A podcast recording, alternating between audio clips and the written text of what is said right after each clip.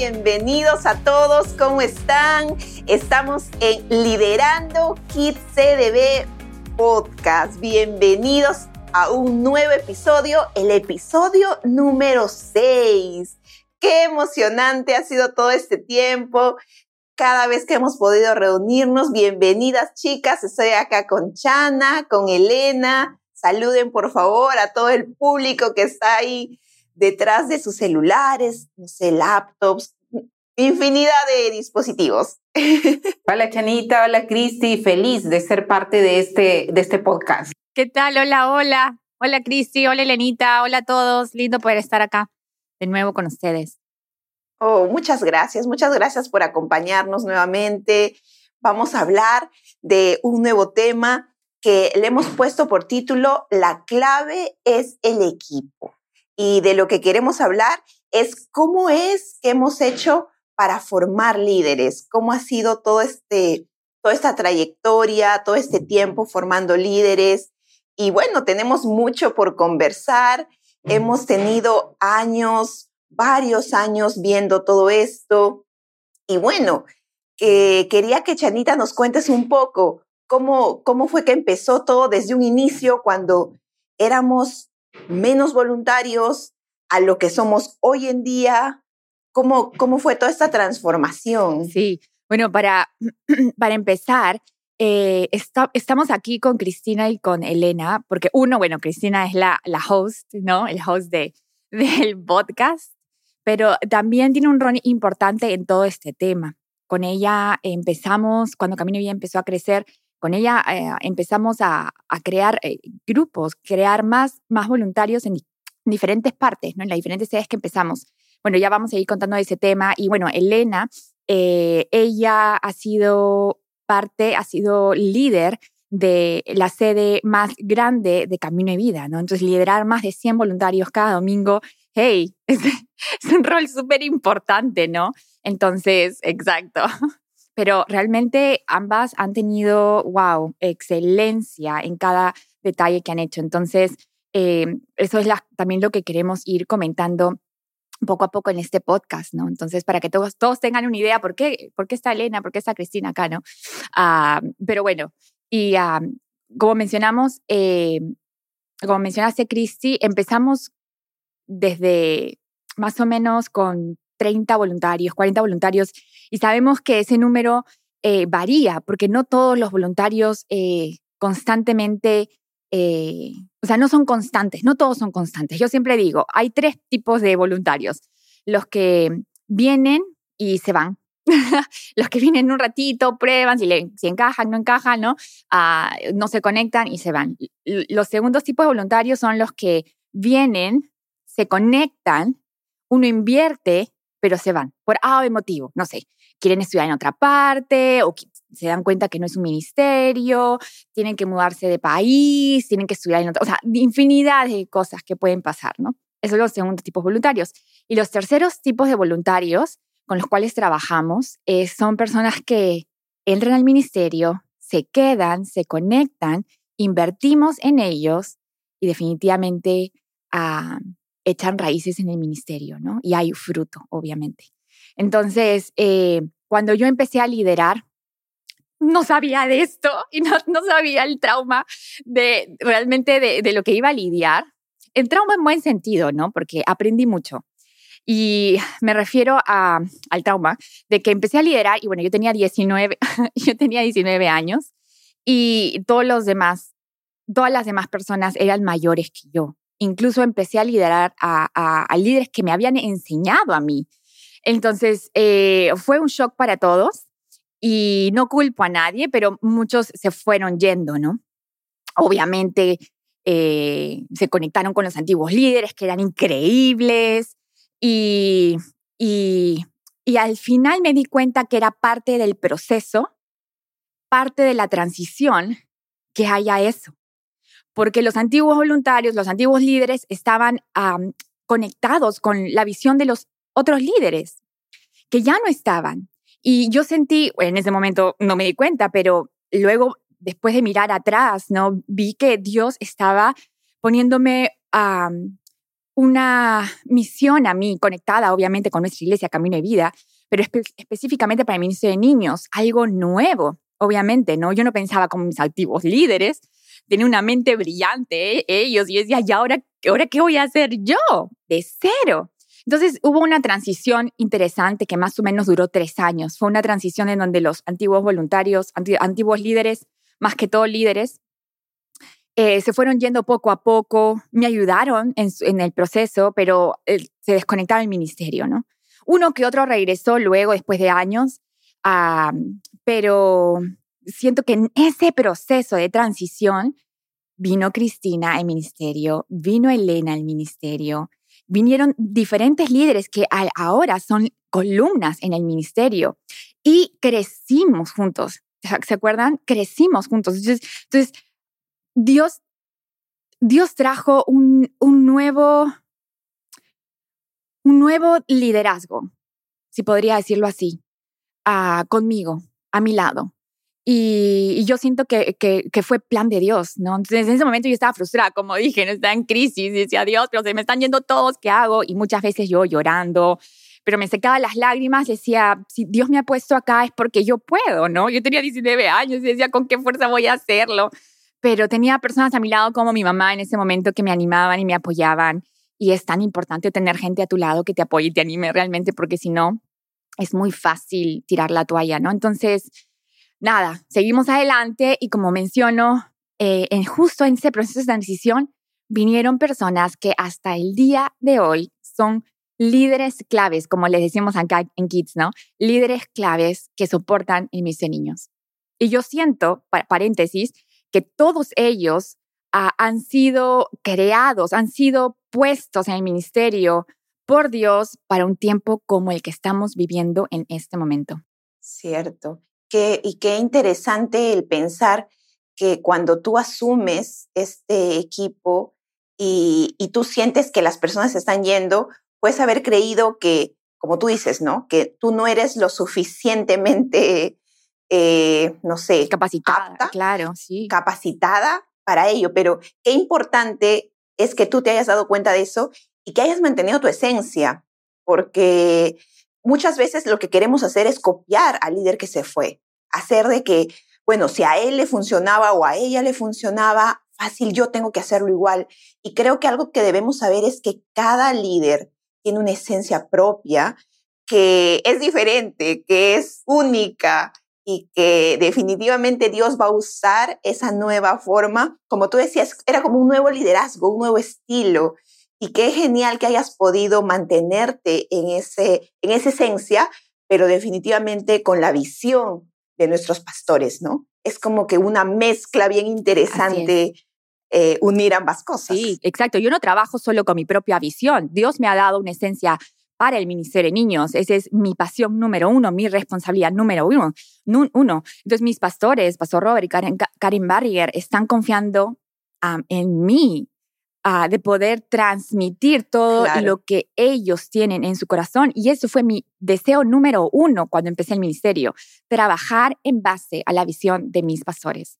Ah, pero, obviamente, me dejo entender, es una conexión, como dices, ¿no? Es una conexión interesante. De hecho. Con la visión de mis pastores, no es un ministerio aparte, es un ministerio de nuestra iglesia, de camino de vida. Entonces, trabajar con la visión de mis pastores y, pero en base enfocado en mis niños, ¿no?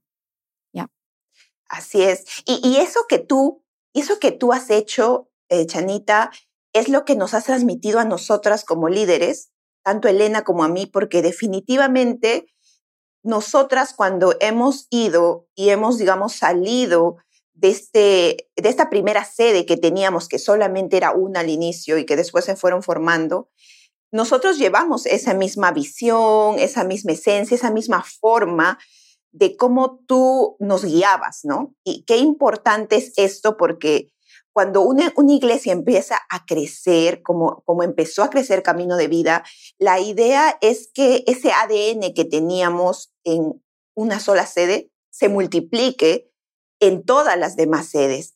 Pero si no había un liderazgo eh, unido, amarrado a una visión general, hubiera sido un desorden, porque cada uno hubiera corrido con la visión que hubiera querido, de una forma desordenada, de una forma que no se hubiera sentido que es camino de vida en diferentes lugares, ¿no? Entonces, tú, tú lograste hacer esto.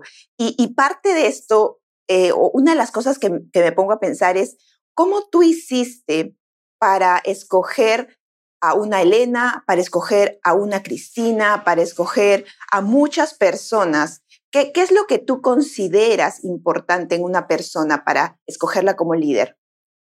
Ok, muy buena pregunta. Bueno, lo primero, y ustedes saben, ¿no? Lo primero que yo me fijo es en el corazón de esa persona. Porque muchas veces tu talento, tu habilidad te puede llevar donde tu carácter no te puede soportar. Y esa es una frase que nuestros pastores siempre comentan, ¿no? Entonces es una frase que la tenemos grabada como un tatuaje en nuestro corazón, en nuestra mente, porque eh, es algo tan cierto, tan real. Dios nos da, nos da habilidades, nos da talento, nos da inteligencia, nos da sabiduría, pero muchas veces no lo administramos bien y no nos damos cuenta que muchas veces eh, nos falta eh, dominio de carácter, ¿no? Y como digo, ¿no? Como sabemos en la frase, ¿no? Muchas veces nuestro talento, tenemos el talento, pero nuestro carácter no lo puede soportar. Entonces, lo que nos fijamos primero es en el corazón de la persona, el talento, la habilidad. Hey, todos pueden aprender algo nuevo cada día. Y sabemos eso porque en la pandemia creo que todo el mundo ha aprendido algo nuevo. ¿Quién no ha aprendido algo nuevo, no? O ha retomado algo que quería que estaba haciendo antes, ¿no? Pero realmente tenemos la capacidad de aprender. Mónica, Mónica, como escuchamos em, eh, episodios en los primeros episodios, que ella mencionó de que ella no sabía absolutamente nada de edición, de diseño. Ella aprendió en el camino y parece una profesional haciéndolo. Entonces, Dios es, mm, ¿cierto? Entonces, Dios realmente nos va a dar el talento, nos va a dar la persona, pero si tú pones, si tú te fijas primero a una persona por su talento o su habilidad, y no por su corazón, definitivamente vas a tener que pulir bastantes cosas en el camino. No digo que, que no funcione, no digo eso, solamente que va a ser un poco más trabajoso, un poco más, ¿no? Fierro a fila con fierro, ¿no? Fierro con fierro. Va a ser, va a ser un proceso un poco más eh, interesante.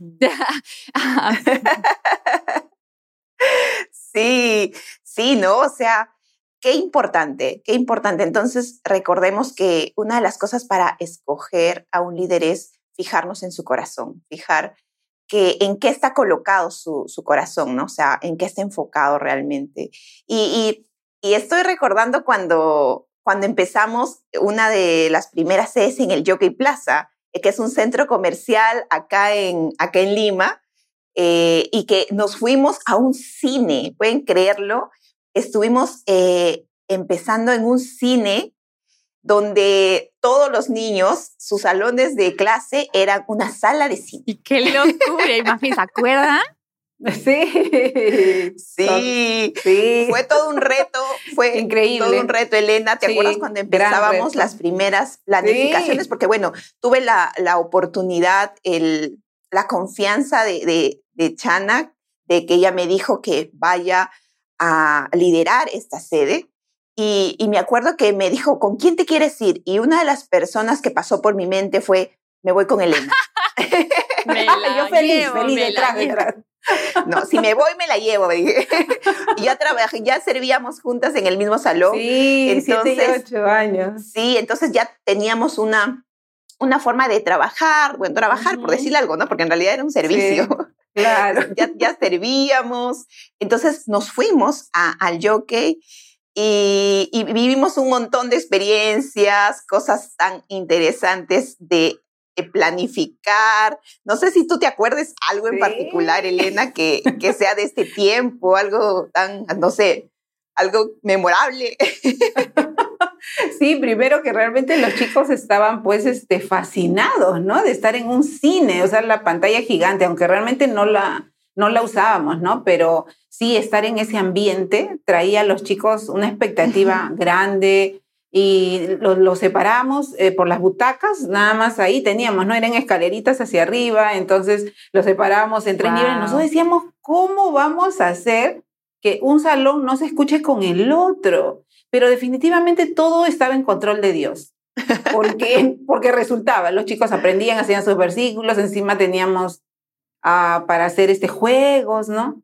Realmente probamos de todo. Probamos, no, no dijimos acá no va a funcionar, no nos limitamos, igual probamos y si no funcionaba teníamos que mejorar para la siguiente, ¿no? Y la salida de los niños era otro control. Nosotros veníamos de la sede donde a los niños les poníamos las etiquetas para que los recojan, ¿no? Los papás salían. Acá no, acá era diferente porque había que tener un control mayor, ¿no? Porque, uy, no, no había un patio donde esperar, ¿no? Los padres, sino realmente los niños podían salir disparados por todos lados y era el centro comercial de frente. sí, de frente. Y encima se olía la canchita y a cierta hora ya estaban friendo las canchas. Creo que de ahí se quedaban las películas. Algunos creo que aprovechaban, ya se quedaban al cine. A pasear también. No, ha sido, fue una, fue una linda experiencia estar en un cine eh, con tantas cosas. También tuvimos que pensar en nuevos líderes cuando, cuando pasamos a, cuando fui a liderar, digamos, este equipo, eh, una de las cosas que teníamos que hacer es decidir por nuevos líderes, ¿no? Porque si se estaba mm. formando un nuevo equipo, igual tenía que formarse nuevos líderes. Entonces, eh, lo, que, lo que tú decías, ¿no, Chana? Pensar en, ok, a ver, ¿quiénes podrían ser ya estas personas? Pero no era como que solamente porque eran con talentos, sino, ok, ¿cómo está su corazón? ¿Cómo, cómo vemos cuál es el fruto que estamos viendo en su vida, porque de eso dependía mucho cómo estaba su corazón también, ¿no? Entonces, sí, y, interesante, interesante ese punto. Y eso me hace pensar también en cuánto uno tiene que invertir al inicio. Uno puede, o sea, nosotros mismas, no podemos mirar cómo estamos ahora, ¿no? Y ya estamos, ya estamos a mil por hora con el equipo formado pero no ha sido, o sea, no fue lo mismo al inicio. Como mencioné en hace un rato, ¿no? Eh, yo tuve que pasar por un proceso de transición en donde eh, junto conmigo tuve que eh, empezar a crecer, empezar a crecer en, en, mi, liderazgo junto con personas que recién se estaban metiendo en la iglesia a servir, mejor, dicho, como Cristina, como Elena, como muchas personas que tenemos ahorita como líderes. Entonces, lo primero que uno tiene que hacer cuando empieza a formar líderes mirando hacia el futuro, ¿cierto? Ah, es invertir, invertir, invertir tiempo. ¿A qué me refiero? No solamente los domingos, eh, sino eh, invierte tu tiempo en ellos, en las reuniones. Eh, no solamente hablen de, de, de, de, kids, sino tengan un momento de, de tiempo de calidad, ¿no? Hazles, hazles eh, inyectar la cultura de la iglesia, ¿no? El ADN, no solamente el decirlo, sino vivirlo. igual que la palabra de Dios, no solamente predicarla, sino vivirla, ¿no? Y tal, tal cual. Entonces, hay un proceso de, de invertir en, en nuevos líderes, cosa que ya a futuro, luego de años, uno puede estar como nosotros, un poco más tranquilos de que ya tenemos un buen soporte de líderes que los nuevos voluntarios están mirando como ejemplo a seguir, me dejo entender, ya con ADN de la iglesia, con la cultura de la iglesia, con la visión de nuestros pastores, me dejo entender. Entonces, es un proceso, ¿no? Entonces, ah, por eso yo cuando eh, le dije a Cristina, Cristina, me encantaría que lideres este nuevo esta nueva sede, vimos más o menos la estructura de cómo podía empezar, pero le di carta abierta a Cristina que ella pueda liderarlo, manejarlo. Eh, y le dije, ¿con quién quieres irte? Porque es tan importante que haya personas, ah, cuando empiezas algo, que haya personas que ya tienen la cultura, que ya tienen el ADN, que ya tienen la visión. Entonces, Cristina ni lo pensó, como dijo, no dijo, me llevo Elena. Y entre ellas, ¿no? Empezaron a formar, fueron el ejemplo, fueron la base, el cimiento para poder ah, crear nuevos líderes en esa sede, ¿no? Sí, sí, y, y fruto de esa inversión de tiempo que tú mencionas, lo que, el, lo que se ve a mediano plazo es una amistad, ¿no? Eso es lo que, lo que logramos. Logramos cuando invertimos tiempo en personas, eh, les inyectamos el ADN que nosotros ya hemos aprendido, lo que se da es la amistad, o sea, no es, no es difícil, o sea, es más bien algo natural que lo que se desea la amistad. Y, y qué chévere, qué interesante, qué, qué bonito es servir ya no solamente con alguien que conoces, sino con alguien que se volvió tu amigo o tu amiga. Y se vuelve todo muchísimo más, mm, no sé, hermoso, mm, por decirle algo. Ya, de acuerdo, de acuerdo. y, y, y de ahí, de, de, de, de Surco, eh, cuando tuve, tuvimos la oportunidad de, de nombrar a una líder en Surco y que se encargue de, de, la sede más grande, la sede principal de nuestra iglesia. En ese momento, ¿cuántas sedes teníamos? Teníamos Surco, Miraflores, son distritos, ¿no? Son zonas de, Lima. Entonces, en Surco, Miraflores y Yoki, nada más teníamos tres. Y el Yoki, sí, yo creo que eran las tres también. Ya, y ah, en eso eh, yo tenía que nombrar a, a, una encargada de, o encargado en general, ¿no? Ah, pero en ese momento se me vino a la mente Elena. Pero Elena había sido llevada de Surco a Yoke por Cristina, ¿no? Ah, Cristina había invertido bastante en Elena, eh, juntas habían invertido ah, en, en, esa sede eh, con los nuevos voluntarios. Y, pero yo sentía en mi corazón decirle, eh, decirle a Elena, no, hey, siento en mi corazón que lideres la sede principal, ¿no? Y este, no sé, Elenita, si nos puedes contar, o Cristina, no sé, una de ustedes, quién, que por las dos están en, esa historia. Ya. Bueno, yo de, debo, estoy muy agradecida a Dios que realmente pude estar bajo el liderazgo de dos increíbles líderes, ¿no? Chanita y Cristina. Entonces aprendí mucho, mucho, mucho de ellas y eso me ayudó. Cuando Chana me da la noticia, realmente, bueno, siempre nos sorprende, ¿no? Porque al menos a mí, yo nunca lo espero, ¿no? Chana siempre me va nombrando algunas cosas y yo nunca lo espero. Yo lo que hago es escuchar a mi líder y abrazo el reto y, y sigo, ¿no? Para adelante. No sé, Dios me irá capacitando en el camino. Entonces, este, claro, lo primero que pensé fue, la sede es la más grande, o sea, wow, no sé cómo voy a hacer, ¿no? Bueno, le, le di este, algunas ideas a Chanita de lo que pensaba hacer, le, di, le conté a Cristina, mira, Chanita habló conmigo inmediatamente, ¿no?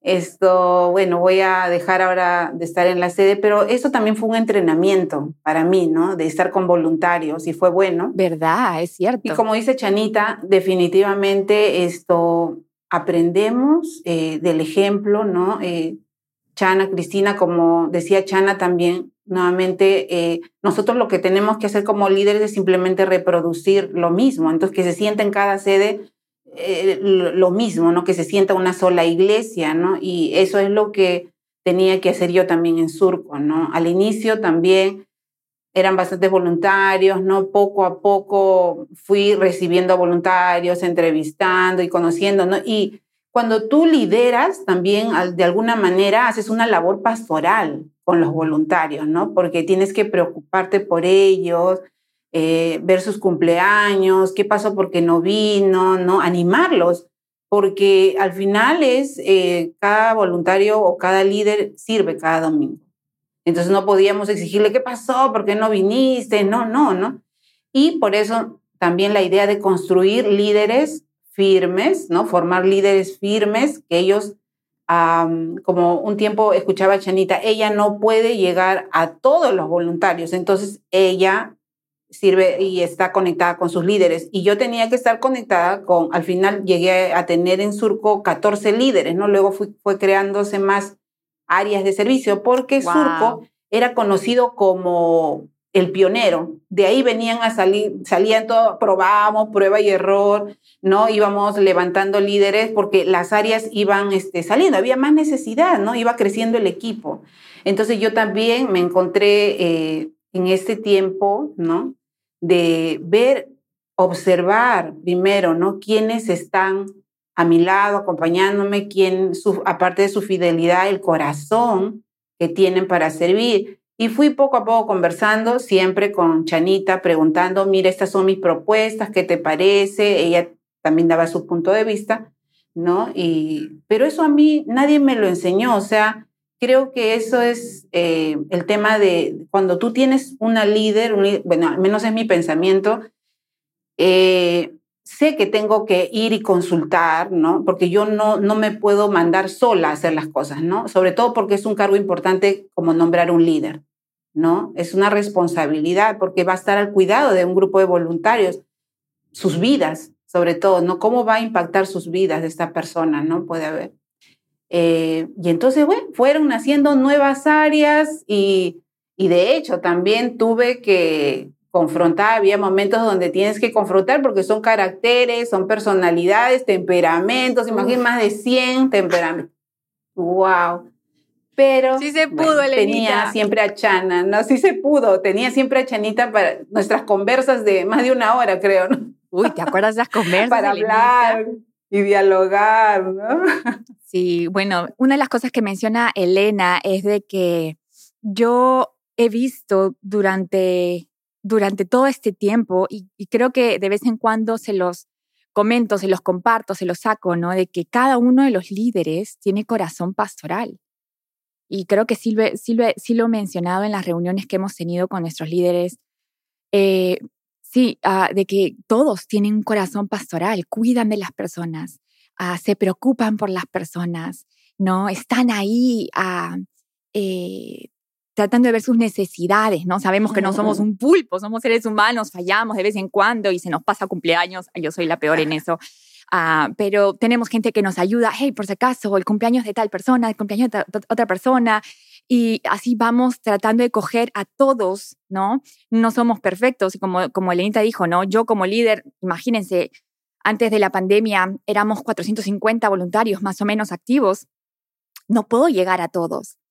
Y creo que con un buen equipo, formando buenos líderes, con el ADN de nuestra casa, de nuestra iglesia, con la visión de nuestros pastores, yo creo que podemos llegar cada vez a más, más personas. Sí, sí, sí. Y, justo lo que quería decir hace un rato era que es cierto que muchas de las cosas no es que te las, o sea, nosotros como líderes que hemos sido formadas por Chana, que es nuestra líder, muchas de las cosas ella no nos las ha enseñado con palabras o con manuales, como que ya mira, esta es la forma de hacerlo o sigue este, estos pasos, este es el checklist, sino que nos lo ha enseñado con su vida, con su forma de ser. O sea, recuerdo mucho cuando, ¿cierto? Recuerdo mucho cuando, por ejemplo, eh, uno, uno quiere, por decir, ¿no? Ser generoso o enseñar a alguien ser generoso. Tú no puedes enseñar a alguien ser generoso diciéndole ese generoso, sino siendo tú generoso, porque eso es lo que realmente enseña tu vida, tu forma de ser real, auténtica. Entonces, eso es algo que quería resaltar también, porque tú, Chana, nos has formado como líderes con tu vida y nos sigues formando sin decirnos, solamente haciéndolo. Claro, hay muchas cosas que sí las decimos, mm. pero yo estoy segura que llega mucho más lo que somos que lo que decimos, ¿no? Entonces, cuán importante también es eso. Sí, sí, sí, algo que recuerdo es también que en algún momento lo conversamos, creo, Cristi, pero, por ejemplo, en Surco, eh, como iba creciendo, iban llegando voluntarios cada domingo, entonces yo me tomaba el tiempo de saludar a cada voluntario. No los conocía a todos, pero como veía su, etiqueta, su nombre, entonces decía, hola, ¿cómo está Liz? Bienvenida. Y ella me quedaba mirando, ¿no?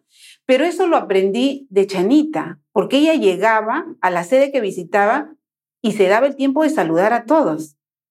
¿no? Como tú dices, nadie nos, nos eh, Chana no nos dijo como líder vas a hacer esto, el punto uno, el punto dos sino ella, ¿no? Nos enseña con su eh, forma de ser, su ejemplo, ¿no? Entonces sí. Y bueno, tomé ese modelo, ¿no? Y, hacemos conexión cuando damos, damos al voluntario esa simplemente, hola, ¿qué tal? ¿No? Una mirada o a lo lejos, extender la mano, ellos se sienten realmente amados, ¿no? Y dicen, ah, estoy presente aquí, no es que si falto, se va a notar, ¿no? Se va a notar que no estoy, ¿no? Sí. Wow. Mm. Wow, sí. Y hay una frase que, que siempre menciono, que aprendí también, es de que sabemos, ¿no? Un maestro enseña por lo que dice, un maestro enseña mucho más por lo que hace. Y tercero y último punto es, un maestro enseña mucho más, mucho más por quién es. Entonces nosotros, aparte de líderes, tenemos que aprender a, ser un ejemplo por lo que somos. Cierto. Somos maestros para nuestros niños y nuestros voluntarios paralelamente, ¿no? Ambos lados. Entonces, ellos no solamente están escuchando o viendo lo que haces, sino también observando al detalle de cómo eres como persona, ¿no? Y eso es mm. vital. Sí. Vital. Sí, y una vez más podemos decir que igual todo es un proceso, que igual no es de la noche a la mañana que se construye un equipo, como venimos diciendo a lo largo de, este episodio, no, no es algo automático, no es algo de un día para otro.